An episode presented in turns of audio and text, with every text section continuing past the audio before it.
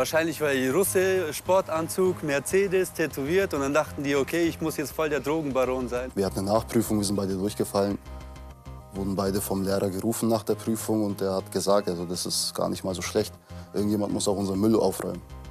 Es können nicht alle studieren. Und ihr solltet nicht studieren, weil ihr seid Ausländer. Das wissen die ja nicht. Also, wenn man mich so anschaut, niemals denkt man, dass ich Deutscher bin. Ich habe mir über meine Staatsangehörigkeit bisher noch nie so wirklich Gedanken gemacht. Obwohl ich aus einer deutsch-englisch-französischen Familie stamme. Meine Mutter ist in Frankreich geboren, ist in England aufgewachsen.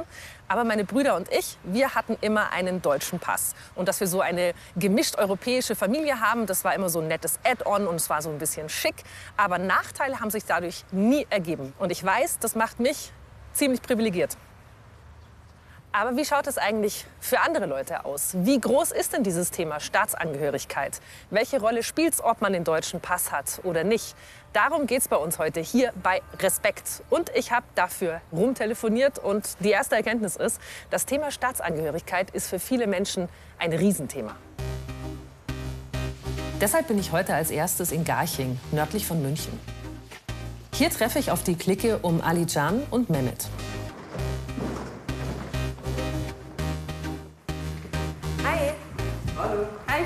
Das ist Isur und das Mehmet. Hallo. Hi zusammen. Hi. Hallo, ich bin der Diese Jungs hier sind Marzin, Ali-Chan und Jaffa. Ich habe was vorbereitet. Ähm, das sieht sehr professionell aus und es ist es auch. Das ist nämlich ein kleiner Check, den ich gerne mit euch machen würde. Ich stelle euch Fragen und ihr sagt mir die richtige Antwort hoffentlich drauf. Welche Staatsangehörigkeiten habt ihr oder welche Staatsangehörigkeit? Meine Staatsangehörigkeiten sind Deutsch und Türkisch. Ich bin deutsch-türkisch. Ich habe den deutschen und den italienischen. Äh, meine Mutter ist peruanisch und mein Vater ist italienisch und ich bin hier geboren. Ich habe die polnische Staatsangehörigkeit und die deutsche auch. Ich bin eigentlich deutsch, also ich habe die deutsche Staatsangehörigkeit, aber meine Eltern kommen ursprünglich aus Äthiopien. Aber du hast nur einen deutschen Pass? Nur den deutschen, leider. Aber ich weiß auch nicht warum. Ich glaube, weil ich müsste dorthin und äh, den machen lassen, aber das geht zurzeit gerade nicht. Erste Frage habt ihr schon super beantwortet. Check 2. Bist du über 18 und darfst du bei der nächsten Bundestagswahl wählen? Ich darf sowohl hier in Deutschland auch, auch als auch in der Türkei wählen. Darfst du bei der nächsten Europawahl wählen? Das weiß ich nicht so genau. Die Frage könnte ich jetzt nicht beantworten. Ich darf bei der, Bundestags bei der Bundestagswahl wählen. Und Europa? Wahrscheinlich schon. Ihr seid passionierte Europäer, ich merke schon. Wie ist es bei dir, Martin? Äh, ja, ich bin über 18 und äh, wählen darf ich auch. Wo? Bundestag. Und was ist mit Polen? In Polen darf ich auch wählen. Darfst du hier in Deutschland Beamter werden? Ja, denke schon. Ja, darf ich. 100 Prozent, sobald ich die Ansprüche erfülle. Für den Job? Genau. Möchtest du Beamter werden? Doch, eigentlich schon sogar. Vielleicht. Polizist ist eigentlich voll der interessante Job. Machst du eine Ausbildung gerade? Äh, ich mache eine Ausbildung als Kaufmann im Büromanagement. Zahlst du hier Steuern? Ich zahle wie jeder andere Steuern. Was machst du beruflich? Äh, ich mache Einzelhandelskaufmann. Du bist bei BMW, das weiß ich. Habe ich schon gehört. Ich habe jetzt meine Ausbildung abgeschlossen. Ich zahle Steuern, ja. Ja, ich zahle die Steuer. Das fühlt sich, als wären wir von der Steuerverhandlung oder so, ganz unauffällig. Wie ist es bei dir? Äh, ja, ich muss. Was machst du? Äh, ich arbeite bei Norma in Mosach, auch Verkäufer. Jetzt kommen wir zur letzten Frage. Jetzt erwarte ich Höchstform. Ja. ähm, hast du schon mal die Erfahrung gemacht, dass es einen Unterschied spielt, welche Nationalität man hat? Das war also mit einem Freund von mir. Er war blondhaarig. Wir wollten in den Club gehen, waren beide ähnlich angezogen. Aber er durfte halt rein und zu mir wurde halt gesagt, ja, weil du Schwarzkopf bist, darfst nicht rein. Die meisten Menschen sprechen mir auf Englisch an, weil die nicht mal wissen so. Hier in Garching? Ja, ja gar. Nein, überall eigentlich. Ich wurde sogar immer auf Französisch angesprochen. Jeden Tag sogar fast. Also relativ oft. Und zwar, äh, meine Mama trägt ein Kopftuch. Und wenn ich mit ihr mal in der Stadt unterwegs bin, dann merke ich das schon. Also ich und meine Mama ziehen jetzt zusammen nebeneinander. Mehr Blicke als jetzt eine deutsche Mutter und ein deutsches Kind. Oder, das war jetzt falsch gesagt, ein blondes Kind und eine, die blonde Mutter. Danke euch für eure Zeit und habt einen schönen Abend. Danke. Diese jungen Menschen sind ungefähr gleich alt. Alle sind hier aufgewachsen und alle leben hier. Und trotzdem gibt es da Unterschiede. Ist echt kompliziert.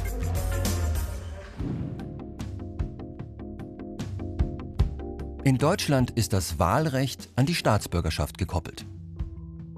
Wer einen deutschen Pass hat, darf an Kommunalwahlen, Landtagswahlen, Bundestags- und Europawahlen teilnehmen. EU-Bürgerinnen ohne deutschen Pass, die in Deutschland leben, dürfen hier an Kommunalwahlen teilnehmen. Nicht aber an Landtags- und Bundestagswahlen.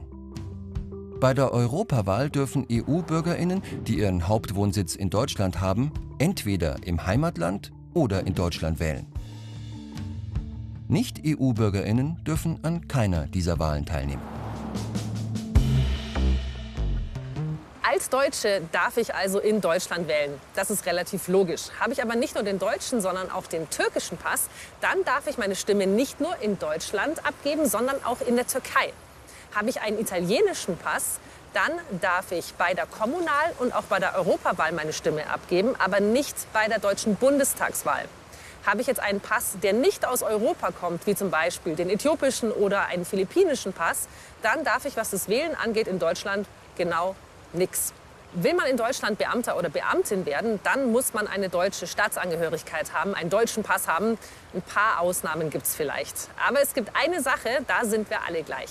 Wenn es ums Steuerzahlen geht in Deutschland, das müssen wir alle machen. Aber zuallererst machen wir mal eine Begriffsklärung. Was ist das eigentlich ganz genau, Staatsangehörigkeit? Und wie halten es eigentlich die anderen Länder damit?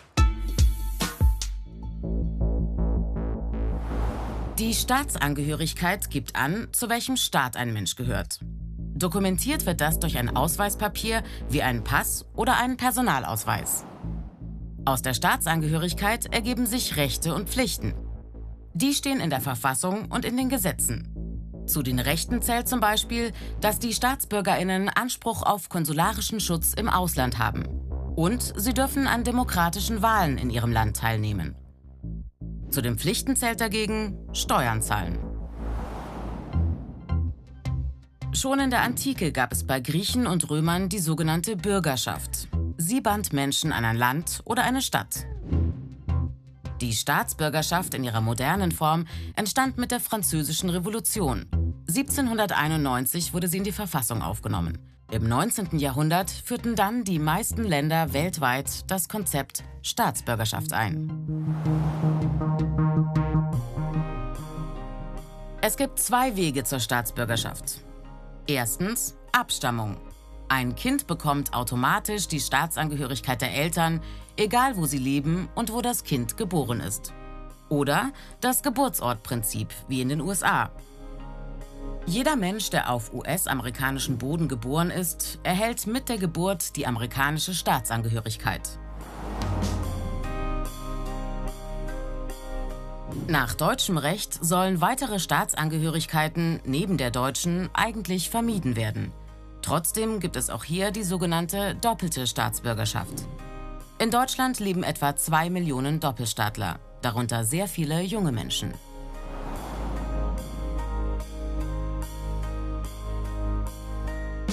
Für die Einbürgerung in Deutschland gilt, diejenigen, die Deutsche werden wollen, dürfen keine Straftaten begangen haben, müssen mindestens seit acht Jahren in Deutschland leben und ein unbefristetes Aufenthaltsrecht haben. Ich bin jetzt auf dem Weg in den Münchner Osten zu jemandem, der als Kind aus der Türkei kam und den Fragen rund um Staatsbürgerschaft und Identität seit vielen Jahren privat und beruflich umtreiben. Es ist der Sozialpädagoge Dennis Dudley. Er lebt seit seinem zehnten Lebensjahr in Deutschland. Inzwischen hat er einen deutschen Pass. Frage mich, warum wir uns hier treffen, Dennis. Was ist das für ein Ort? Dieses Ort ist für mich sehr, sehr wichtig in meinem Leben gewesen, als ich nach Deutschland gekommen bin. Mhm. Als erste, wo ich Fuß gefasst, äh, Fuß gefasst habe, war dieser Fußballverein 1906.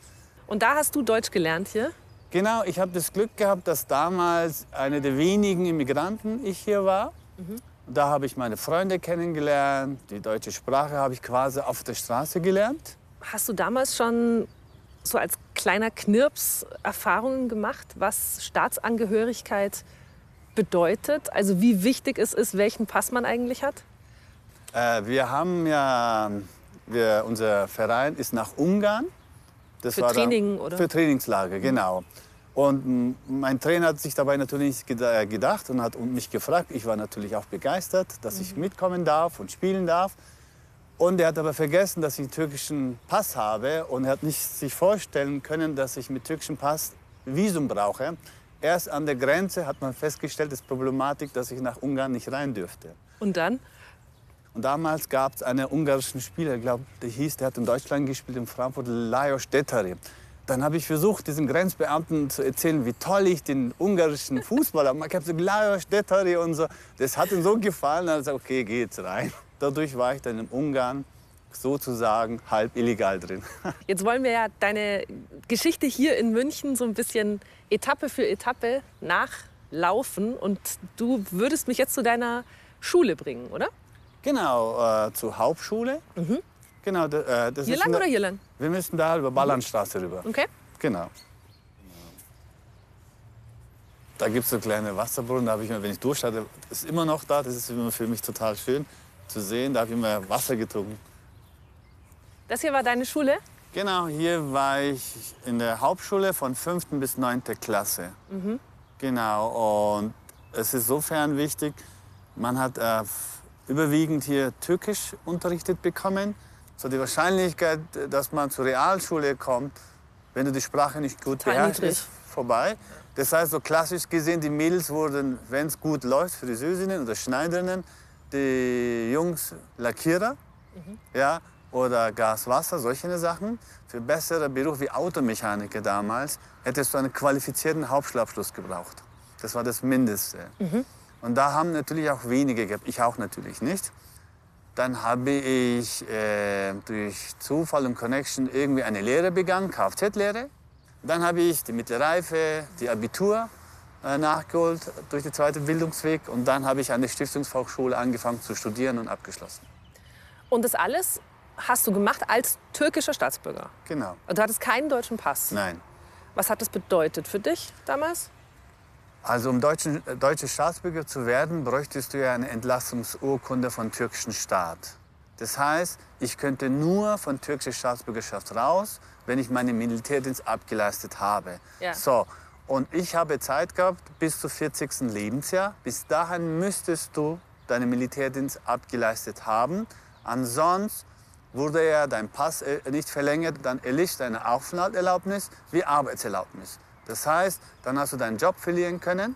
Also das heißt, deine Arbeits- und Aufenthaltsgenehmigung für Deutschland wäre dann erloschen? Genau. Da, wo du dir schon ein Leben aufgebaut hattest, genau. schon lange? Genau. Und das war in welchem Jahr ungefähr? Weil das hat sich ja jetzt geändert. Genau, das war äh, Ende 90er Jahren. Okay. Genau. Ich habe 1999 dann die deutsche Staatsbürgerschaft angenommen. Und so hast du die, die türkische Staatsbürgerschaft verloren? Genau. Es gibt Millionen Menschen, die in Deutschland leben, aber eine andere Staatsbürgerschaft haben. Und dafür gibt es ganz, ganz viele unterschiedliche Gründe. Und hier kommen mal ein paar Zahlen und Fakten.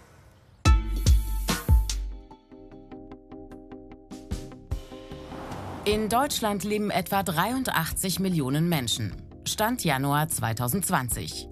Darunter sind rund 11 Millionen Menschen mit ausländischem Pass. Der Großteil der hier lebenden ausländischen Bevölkerung ist europäisch. Insgesamt rund 8 Millionen.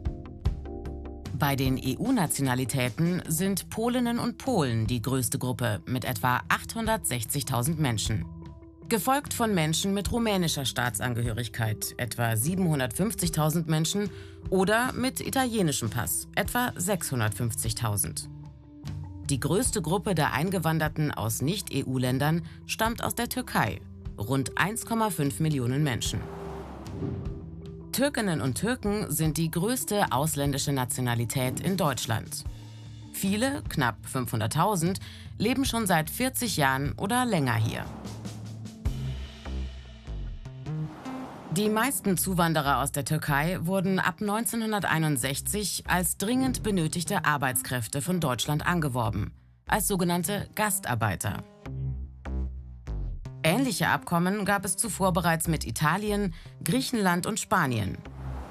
Auch all diesen Menschen ist das Wirtschaftswunder zu verdanken, der wirtschaftliche Aufschwung der 50er und 60er Jahre. Ein weiterer Grund für Zuwanderung? Flucht. Viele Menschen müssen ihr Herkunftsland wegen Kriegen, Terror oder ethnischen Konflikten verlassen und kommen als Flüchtlinge nach Deutschland. Etwa aus dem ehemaligen Jugoslawien. Von dort kamen insgesamt 1,3 Millionen Menschen hierher. Einige davon kamen schon in den 1960ern als Gastarbeiterfamilien. Die meisten aber mussten ihre Heimat wegen der Bürgerkriege ab 1991 verlassen und flüchteten nach Deutschland. Aktuell sorgt der Bürgerkrieg in Syrien, der seit 2011 das Land zerstört, für viele Millionen Flüchtlinge. Syrerinnen und Syrer waren im Jahr 2019 die drittgrößte ausländische Gruppe in Deutschland mit etwa 800.000 Menschen. Aus afrikanischen Staaten fliehen ebenfalls viele Menschen vor Kriegen, Hunger oder Verfolgung. Etwa 600.000 leben in Deutschland. Spätaussiedlerinnen sind deutsche Minderheiten, die in anderen Staaten lebten, bevor sie nach Deutschland zogen. Die größte Gruppe sogenannte Russlanddeutsche. Circa 2,4 Millionen Menschen kamen so zwischen 1950 und 2018 hierher.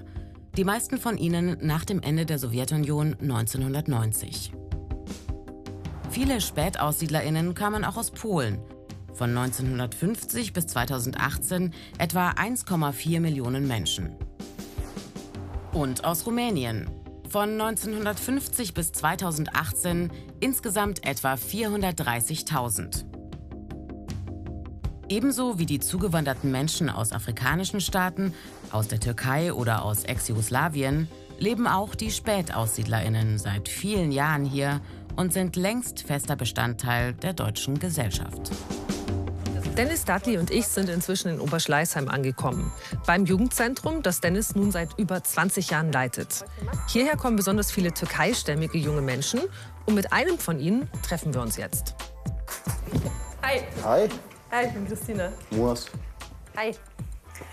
Schön, dass du Zeit hast. Ich bin ja auf einer Reise, um über den Zusammenhang von welchen Pass habe ich und wie fühle ich mich eigentlich, äh, um diesen Zusammenhang irgendwie rauszufinden. Mhm. Und ich weiß, du hast beide, oder? Ich habe zurzeit aktuell beide. ja. Das heißt, du hast einen deutschen und einen. Türkischen Pass. Und hattest du immer beide? Nein. Ich hatte nur den türkischen als Kind. Mhm. Dann haben wir, ich habe noch zwei Brüder, wir haben dann irgendwann den deutschen bekommen. Das haben meine Eltern damals gemacht. Mhm. Dann hatte ich zwischenzeitlich mal nur den deutschen, ich musste den türkischen ablegen. Mhm. Dann habe ich wieder den türkischen bekommen dürfen, jetzt habe ich wieder beide. Warum haben das deine Eltern, also warum haben das deine Eltern gemacht? Ich denke mal, dass vor allem mein Vater damals den Gedanken hatte, dass wir vielleicht mit einem deutschen Pass nicht so behandelt werden, wie er damals behandelt wurde. Wie wurde er behandelt? Alltagsrassismus, glaube ich, war da viel. Also da ist ja eigentlich egal, welchen Pass du hast. Die Leute beurteilen dich ja nach dem, Das stimmt. was sie glauben, Das stimmt, ja. was du bist oder wer du bist oder wie du Deswegen, ausschaust. ja, ich trage ja den Pass nicht auf der Stirn oder auf der Brust oder laufe damit rum und sage, hallo, ich bin Deutscher. Ja. Ähm, das sehen sie nicht, deswegen werde ich ja auch nicht als Deutscher behandelt. Und wenn es dann doch mal dazu kommt, dass ich den Pass vorzeigen muss, Polizisten zum Beispiel, ähm, ändert das jetzt auch nichts. Ändert nichts. Ändert nichts, nein. Das sind ganz, ganz viele kleine Sachen. Wieso werde ich am Hauptbahnhof in der Bahnhofshalle an die Wand gedrückt? Handschuhe werden angezogen und ich werde ausgezogen. Ja, Ich musste meinen Gürtel, meine Schuhe, meine Socken ausziehen. Mitten im Hauptbahnhof. Ob ich Drogen dabei habe. Ja. Wieso? Und wieso habe ich noch nie einen, einen Deutschen gesehen oder irgendjemand, der europäisch aussah, der blond war, dem das passiert ist? Wieso habe ich sowas nie gehört? Wieso höre ich sowas immer nur von meinen Leuten? Ich meine, du hast jetzt zwei Pässe. Ich habe zwei Pässe. Fühlst du dich gleich türkisch-deutsch? Nein. Ich kann das dir so sagen, ich habe damals, als ich meinen türkischen abgeben musste mit 18, Mhm. ich hatte da beide Pässe, ich musste mich für einen entscheiden. Und den türkischen musste ich im Konsulat abgeben und der wurde dann zerschnitten, also der wurde vernichtet. Vor deinen Augen? mehr, genau, der wurde dann vor meinen Augen, der wird zerschnitten und dann eben vernichtet. Das ist halt ein ungül- ungültiges Dokument. Und das hat mir zum Beispiel wehgetan. Also ich war da, als ich da raus bin, ich war da wirklich traurig. Weil ich mich so gefühlt habe, als ob ich jetzt irgendwo rausgeschmissen wurde. Ich gehörte einfach nicht mehr dazu. Und auf der anderen Seite, als ich den deutschen Pass zum Beispiel bekommen habe, wurde mir im Landratsamt gratuliert. Warum auch immer, ich weiß es nicht. Und ich wurde gefragt, wie ich mich jetzt fühle. Und ich konnte da nicht sehr viel sagen, zum Beispiel. Also ich konnte jetzt nicht sagen, ich fühle mich toll oder glücklich. Das war für mich...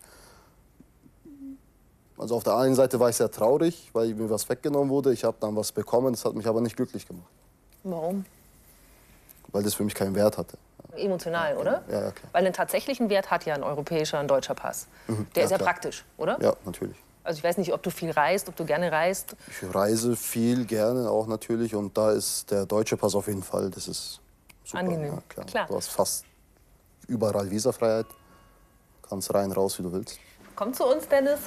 So. Wir haben uns gerade über Alltagsrassismen unterhalten und über das Gefühl, ähm, naja, sich hier nicht zugehörig zu fühlen, obwohl man einen Pass hat.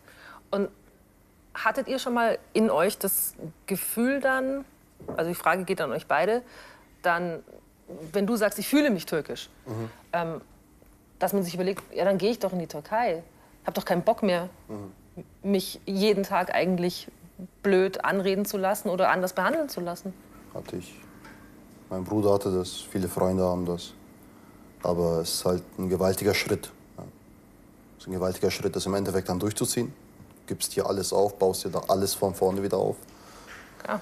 Im Endeffekt ein Land, was du jetzt auch nicht sehr gut kennst. Ja. Ich kenne auch einige Bekannte, die hier geboren sind, hier Ausbildung hatten und Kinder hatten. Die haben die Sachen gepackt, sind für immer in die Türkei zurück, obwohl sie wissen, wie der Moas gesagt hat, man kennt das Land nicht so gut aus Urlaub. Man weiß, dass wirtschaftlich sicherlich schlechter ist wie in Deutschland.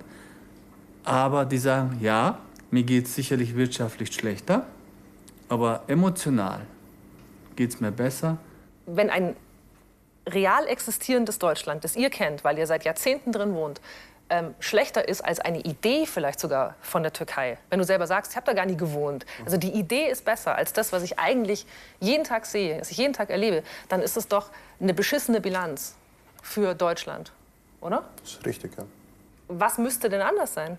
Was müssten denn Behörden anders machen? Wie müssten prinzipiell Menschen anders miteinander umgehen? Juristisch natürlich kann man einige Sachen machen, aber eine Augenhöhe, ein respektvoller Umgang, mehr ist es nicht. Mehr erwarte ich nicht.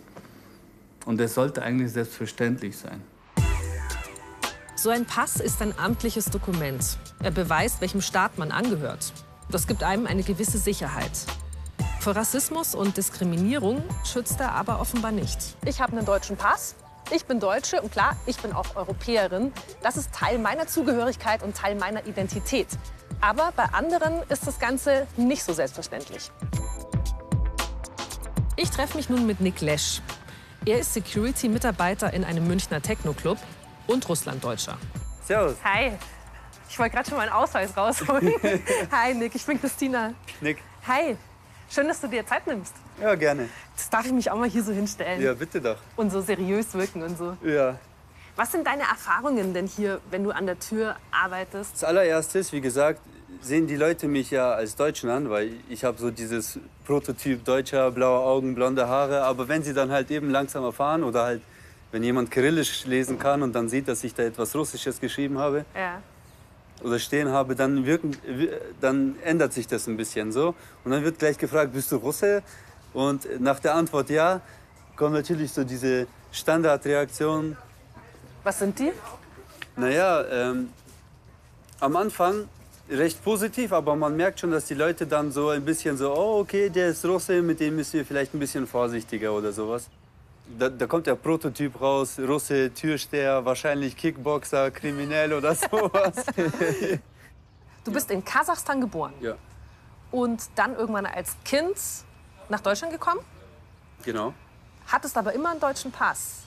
Ja. Also erklär mir, wie, wie das genau gelaufen ist. Ich hatte anscheinend einen äh, Urgroßvater und der war halt eben Deutscher oder hatte deutsche Wurzeln. Und äh, mein Opa sagt auch immer wieder gerne und meine Mutter sagt auch immer wieder gerne, dass wir halt eben diese deutschen Wurzeln haben und deswegen wurden wir auch so in Deutschland angenommen. Ja, verstehe. Ja. Also deswegen war es auch einfach, nach Deutschland zu kommen. Vereinfacht, genau. Und dann will Nick mir noch was erzählen. In München. Also da wären wir Das ist mein Auto und äh, dazu gibt es die passende Geschichte. Da bin ich mal an einem Sonntag, natürlich im Sportanzug, weil ich will mich ja jetzt nicht fein machen. Am Sonntag äh, wollte ich meinen kleinen Cousin abholen. Aha. Dann bin ich losgefahren, wurde irgendwann mal, nachdem ich ihn abgeholt auf dem Rückweg, äh, von der Polizei aufgehalten. Einfach so. Genau, halt Routinekontrolle, haben die gesehen, ja, sollten wir mal einfach aufhalten. Mhm. So, habe natürlich meinen Ausweis hergegeben etc., war bis jetzt alles normal. Und als die halt gekommen sind, meinten die, wie jeder andere, der meinen Ausweis sieht, wo ist denn Almata? Dann meinte ich, ja, Kasachstan, ich bin Russe. Okay, und dann hat es langsam angefangen. Äh, nach den allgemeinen Fragen folgten dann Fragen wie zum Beispiel, haben Sie mit Kokain zu tun?